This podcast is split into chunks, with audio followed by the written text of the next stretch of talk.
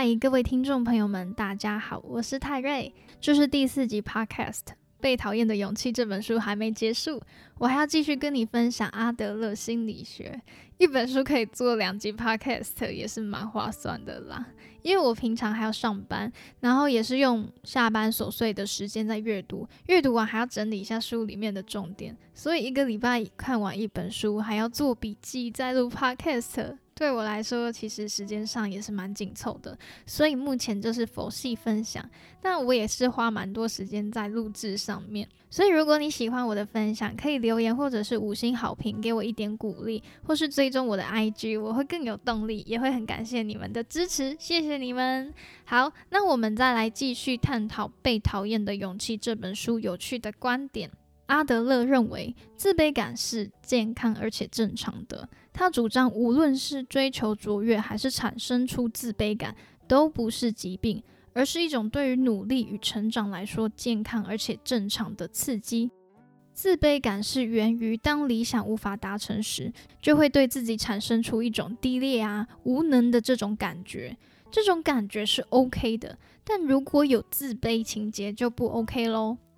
自卑情节是过分看低自我、轻言放弃、不敢尝试。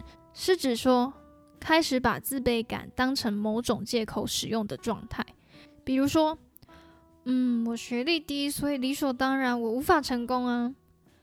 我长得不好看，所以当然找不到另外一半啊。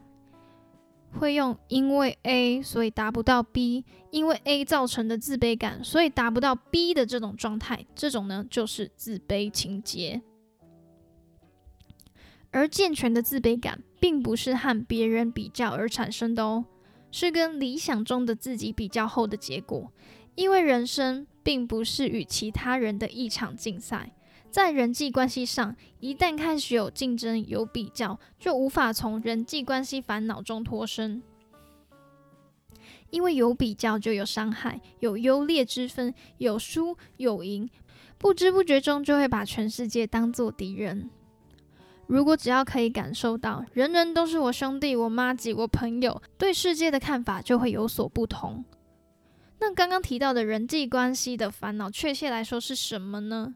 这时候就可以来聊聊阿德勒主张的另外一个观点，就是人类的烦恼全部都是人际关系的烦恼。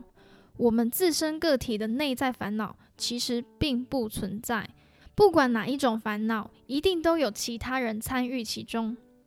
而阿德勒认为，人生中主要要达成三大任务，这三大任务都跟人际关系密不可分：一是工作任务，二是交友任务，三是爱的任务。在达成这三个人生任务的过程中，会遇到形形色色的人，需要自我修炼、割舍别人的课题。割舍别人的意思是，不用向他人寻求认同感。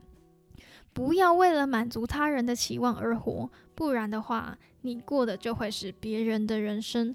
那到底谁要为你的人生而活？就当然只有自己能为自己而活。像有一些父母常常说：“嗯，我为你着想啊，所以你去哪一间公司，我觉得比较好啦。哦，我为你着想，报考哪一所学校会比较好啊？你去考公务人员好了。”诸如此类的话，这边并不是说你一定不能采纳父母的建议。只是说你自己要有辨别的能力，到底什么是你最想追求的事物？